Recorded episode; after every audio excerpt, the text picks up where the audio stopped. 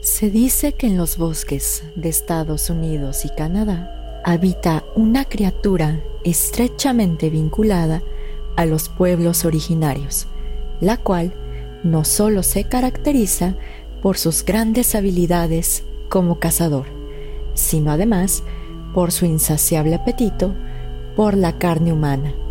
Mis estimados, muy buenas noches. Les habla Señor Oscuro y hoy hablaremos del Wendigo.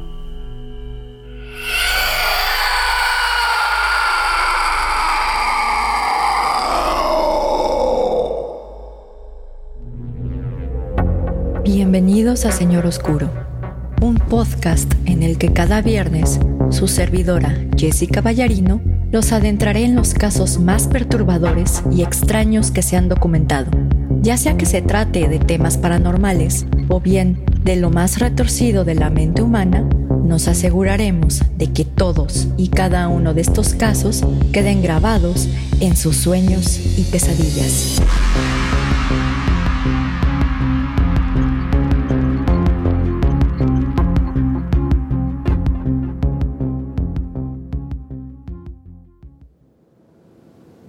Mis estimados amigos ferales y críptidos domesticados, muy buenas noches. Les habla Jessica y les doy la bienvenida a un nuevo episodio de Señor Oscuro. Antes de empezar con el episodio de hoy, tengo que dar un aviso legal, ya que el contenido del mismo puede ser sensible para algunas personas, por lo que se recomienda discreción. Este viernes retomaremos un poco el tema de la criptozoología y hablaremos de una criatura que habita los bosques al norte de Minnesota los bosques de la región de los Grandes Lagos y la región central de Canadá. A pesar de que esta criatura fue creada en el imaginario de los pueblos nativos, su ferocidad y crueldad ha permeado la cultura popular occidental. De quien les estoy hablando es precisamente del Wendigo. Para quien esté escuchando este episodio a través de alguna plataforma o aplicación para escuchar podcast, les recomendamos ampliamente que visiten el video que se suba a YouTube, así como la página de Instagram de Señor Oscuro, ya que publicaremos algunas fotos e imágenes relacionadas con el Wendigo. La palabra Wendigo proviene directamente de la palabra diversa Windigo, de la lengua de los Ojibwa, uno de los pueblos nativos más grandes de América del Norte. Esta palabra a su vez se encuentra en la lengua del pueblo Cree, bajo el vocablo Witikau, traducido al inglés como huetico. A su vez, esta palabra, de acuerdo con el protolenguaje de los algonquinos, se reconstruyó como Wintekowa, lo que probablemente significa búho. Existen diversas descripciones del Wendigo o del Windigo, por ejemplo, Basil H. Johnston, un profesor perteneciente a la tribu Ojibwa, lo describe de la siguiente manera, y cito, el Wendigo estaba demacrado hasta el punto de la emaciación. Su piel reseca tiraba con fuerza sobre sus huesos. Con sus huesos presionando contra su piel, su tez de color gris ceniza de la muerte y sus ojos hundidos profundamente en sus cuencas, el Wendigo parecía un esqueleto demacrado recientemente desenterrado de la tumba. Los labios que tenía estaban hechos jirones y ensangrentados. Inmundo y sufriendo de supuración de la carne, el Wendigo desprendía un olor extraño y espeluznante a putrefacción y descomposición a muerte y corrupción.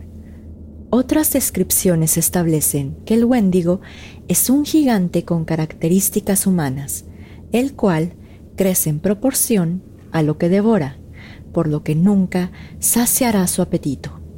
Por otro lado, otros han descrito esta criatura con un corazón hecho completamente de hielo, una lengua larga, colmillos largos y amarillentos y garras largas y afiladas.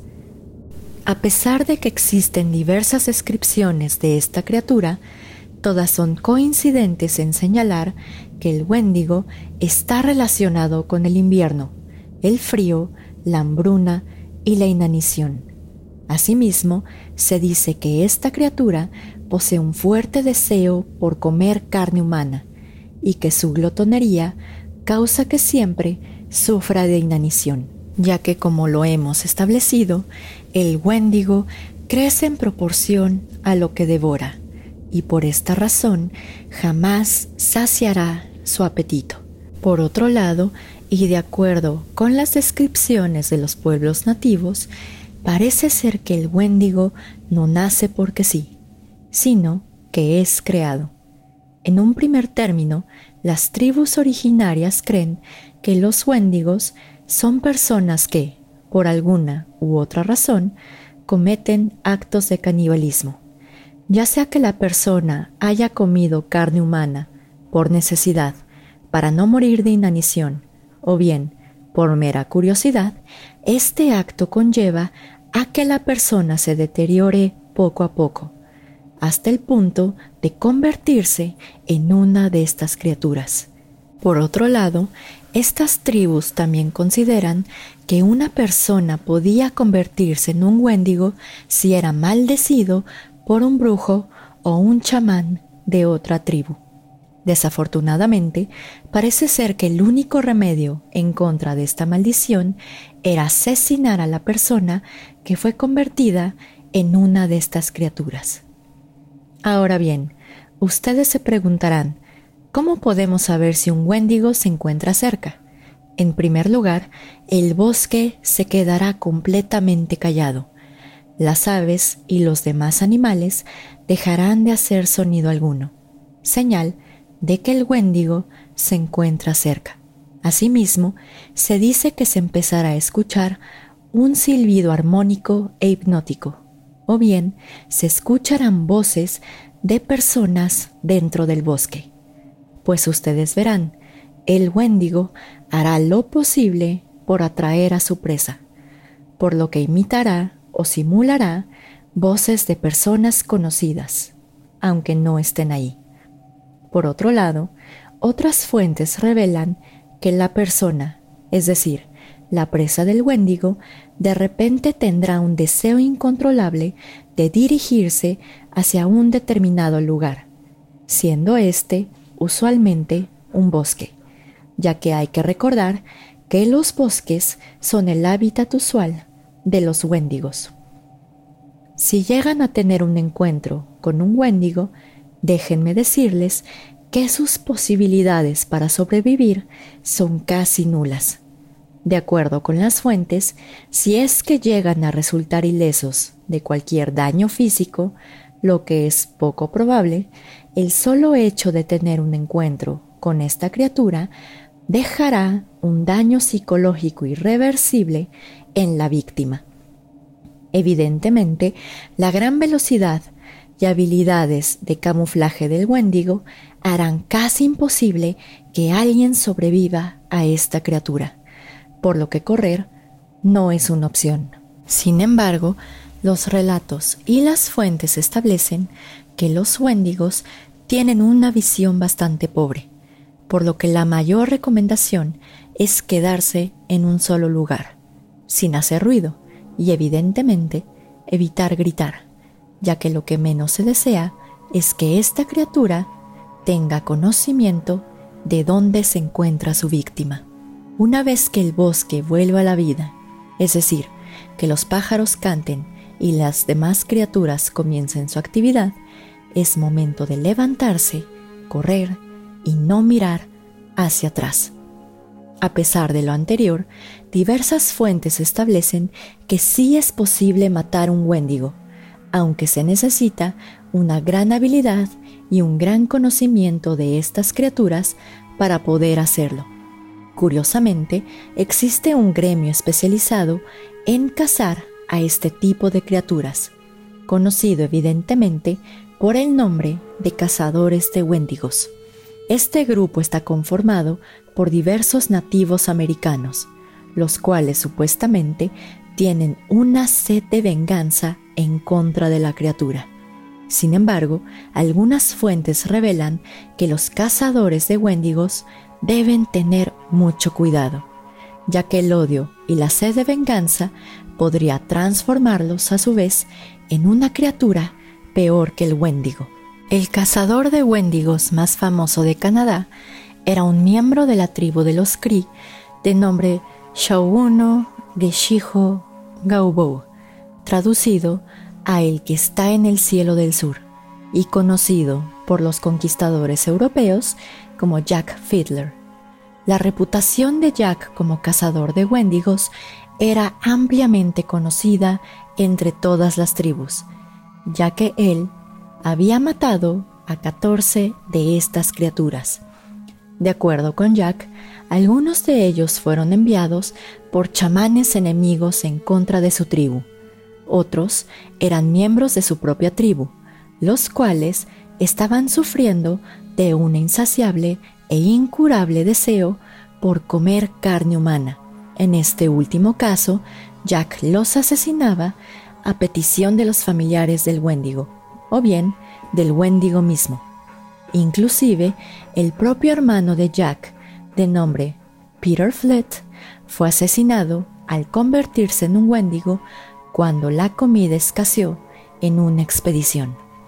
Sin embargo, y como ustedes se pueden imaginar, los colonizadores europeos no veían con buenos ojos que Jack Fiddler asesinara personas que supuestamente habían sido transformadas en Wendigos, por lo que en el mes de septiembre de 1907, Jack y su hermano Joseph Fiddler fueron arrestados por el asesinato de la cuñada de Joseph, mismo que había acontecido el año anterior.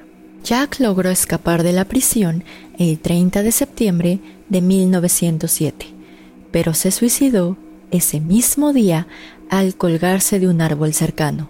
Su hermano Joseph sí compareció ante el juicio, y aunque se argumentó que el asesinato ocurrió bajo las creencias y las leyes de la tribu, fue condenado a morir en la horca. A pesar de que esta sentencia fue revocada y que por ello no era jurídicamente posible ejecutar a Joseph, esta orden llegó tres días después de su ejecución. Curiosamente, la figura del Wendigo ha permeado en el ámbito de la psicología, bajo la figura denominada psicosis del Wendigo. La psicosis del Wendigo es definido por el diccionario de la Asociación Americana de Psicología como, y cito, un síndrome severo ligado a la cultura de los indios algonquinos, el cual se caracteriza por alucinaciones de ser poseído por un monstruo caníbal, precisamente el Wendigo. Los síntomas relacionados con este síndrome son depresión, violencia, un deseo compulsivo por la carne humana y a veces la comisión de actos de canibalismo. La primera vez que este síndrome fue documentado data desde 1661, con la publicación de las Crónicas de los Misionarios Jesuitas en Nueva Francia, actualmente conocida como el área comprendida desde la desembocadura del río San Lorenzo hasta la delta del río Mississippi. En estas crónicas se narra que un grupo de hombres murió el invierno anterior en circunstancias extrañas, ya que sufrieron de una dolencia desconocida entre los jesuitas. Estos pobres hombres, y cito, no están afligidos por la locura, la hipocondria o el frenesí, pero tienen una combinación de todas estas especies de enfermedades que afecta su imaginación y les provoca un hambre más que canina. Esto los hace tan hambrientos de carne humana que se abalanzan sobre mujeres, niños e incluso sobre hombres, como verdaderos hombres lobo, y los devoran vorazmente, sin poder apaciguar o saciar su apetito, buscando siempre nuevas presas, y mientras más crece su deseo, más comen. Finalmente, el relato de los jesuitas termina con el asesinato de aquellas personas que sufrieron el síndrome del Wendigo, ya que este era el único remedio para evitar que siguieran cometiendo los actos de canibalismo. Dentro de los casos conocidos de la psicosis del Wendigo, tenemos el de Kaki C. Kuchin, nombrado por los conquistadores europeos como Swift Runner, un miembro de la tribu Cree, que en el invierno de 1878 asesinó a su esposa y a sus cinco hijos, los cocinó y se comió su carne. Cuando se le preguntó por qué lo había hecho, Swift Runner manifestó que había sido atormentado en sueños por el espíritu de un Wendigo, quien le repetía una y otra vez que tenía que consumir a las personas a su alrededor. Finalmente, el espíritu del Wendigo poseyó al hombre y asesinó y consumió a toda su familia. Evidentemente, y como ustedes se pueden imaginar, esta excusa no fue suficiente para declarar inocente a Swift Runner, ya que el 20 de diciembre de 1883 fue condenado a la horca y fue colgado en el fuerte Saskatchewan. Ahora bien, con independencia de que el Wendigo sea real o bien derive del imaginario cultural, existen diversas historias de personas que supuestamente han sufrido encuentros con este ente y que milagrosamente han sobrevivido para contar lo sucedido. Una de estas historias fue publicada el 14 de febrero de 2017 por el nombre de usuario Waylord69 en el subreddit No Sleep de la página web denominada Reddit. Al tratarse de un relato original, lo expondremos tal y como lo narró este usuario, haciéndole unas pequeñas modificaciones para que la traducción se entienda. Y cito, no estoy seguro si este es el lugar correcto para publicar esto, pero estoy demasiado asustado. Después de escuchar varias historias y buscar cosas en línea, estoy bastante seguro que fue un Wendigo. Yo, mi hijo y mi novia fuimos atacados por algo.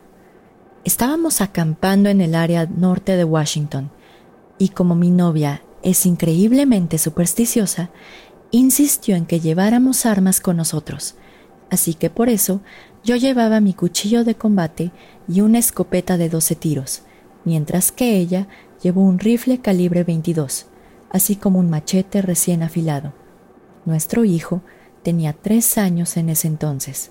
Mi novia y yo nos pusimos un poco nerviosos por un guardabosques, que por cierto, parecía muy tenso e inquieto, quien nos paró en seco y en vez de confiscar nuestras armas, nos manifestó que tuviéramos cuidado y nos mantuviéramos a salvo, para después mandarnos de camino al campamento. Cuando llegamos ahí, nos informaron que varios visitantes habían escuchado sonidos sobrenaturales y habían sido testigo de una criatura pálida que imitaba voces y sonidos de personas que no hablaban o que parecían estar distraídas. Al escuchar esto, me reí y no le puse mayor atención, ya que pensé que solamente estaban jugando con nosotros. Y lo reconozco, me equivoqué.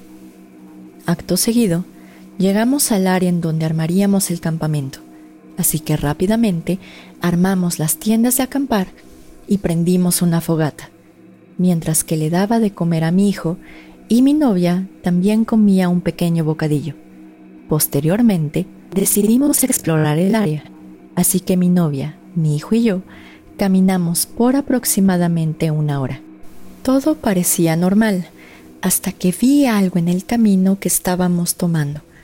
Al acercarnos a investigar, pudimos observar grandes marcas de arrastre, como si alguien o algo hubiera matado un ciervo y lo hubiera arrastrado de los cuernos. Era bastante improbable que algún ser humano lo hubiera hecho, ya que el ciervo, o lo que sea que murió ahí, era demasiado grande para que fuera arrastrado de esa manera. Un poco nerviosos, decidimos regresar rápidamente al campamento, prender la fogata y meternos a nuestra tienda de campaña. Estábamos tan aterrorizados que decidimos quedarnos dentro de la tienda, por lo que mi novia acostó a mi hijo para dormir. Eventualmente, aunque no sé si fue por cansancio o temor, nos quedamos dormidos. Unas horas después, me desperté por un leve sonido áspero que sonaba como el llanto de un niño fuera de la tienda. Al asomarme, pude ver a seis metros de distancia el contorno de una criatura que parecía un ciervo, así como algo que estaba debajo de él. Al observarlo detenidamente, vi que sus extremidades eran anormalmente largas para ser un ciervo, y también observé que esta criatura era inquietantemente más alta que un ciervo común y corriente. Un miedo repentino me invadió y disparé dos veces a la criatura, mientras escuchaba un grito que me heló la sangre. Mi novia se despertó gritando por el sonido de los disparos y no me escuchó cuando intenté explicar lo que había oído. Para mi sorpresa, la criatura no se movió ni un centímetro, pero pude observar algunas manchas en su costado, las cuales parecían ser de sangre. De repente, la criatura me miró fijamente a los ojos, causando que me petrificara de miedo. Una siniestra y pesada sensación de pavor me invadió por completo, como si la criatura supiera que no me podía mover. ¿Qué tal si se lanza contra nosotros? pensé. Justo en ese momento, esta criatura decrépita y demoníaca pareció susurrar algo. No sé exactamente cuáles fueron sus palabras, pero parecía que decía, necesito más niños. De repente, mi novia gritó y preguntó dónde se encontraba nuestro hijo, y extrañamente, ambos perdimos el conocimiento. En la mañana, despertamos y observamos que había varios guardabosques en nuestro campamento, pero mi hijo no aparecía por ningún lado. Acto seguido, le expliqué a los guardabosques que mi hijo no estaba, e inclusive les relaté lo que había pasado la noche anterior, y extrañamente parece que me creyeron. El guardabosques de mayor edad separó al guardabosques que habíamos encontrado el día anterior, y le susurró algo al oído.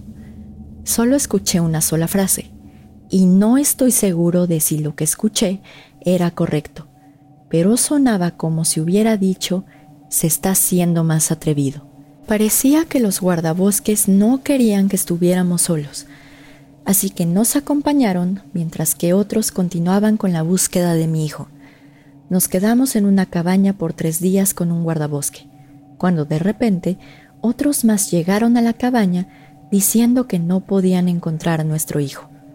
Mientras mi novia comenzaba a llorar, yo me empezaba a odiar a mí mismo, pensando que pude haber hecho algo si no me hubiera paralizado de miedo.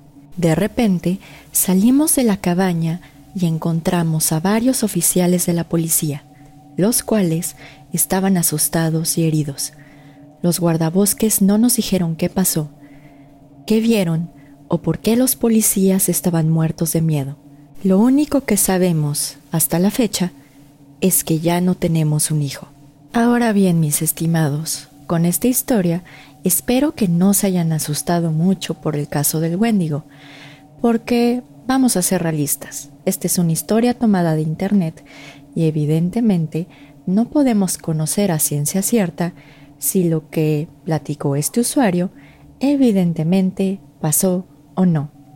Pero en fin, como último dato curioso, parece ser que en Ontario existe una llamada Cueva del Wendigo, en la cual aparentemente existen diversas pinturas rupestres que ilustran a esta misteriosa criatura.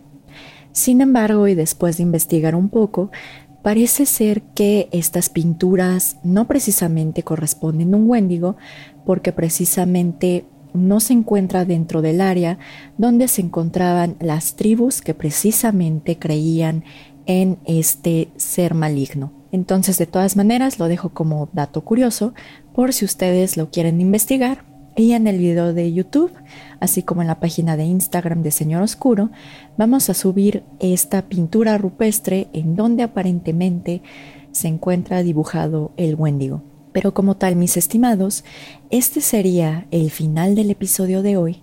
Espero lo hayan disfrutado y ya saben que los saludos se quedan al final por si desean quedarse con nosotros más tiempo. Así que solo me queda despedirme, desearles que tengan una bonita semana y nos vemos el próximo viernes en otro episodio de Señor Oscuro. Señor Oscuro se despide por el momento. Muy buenas noches.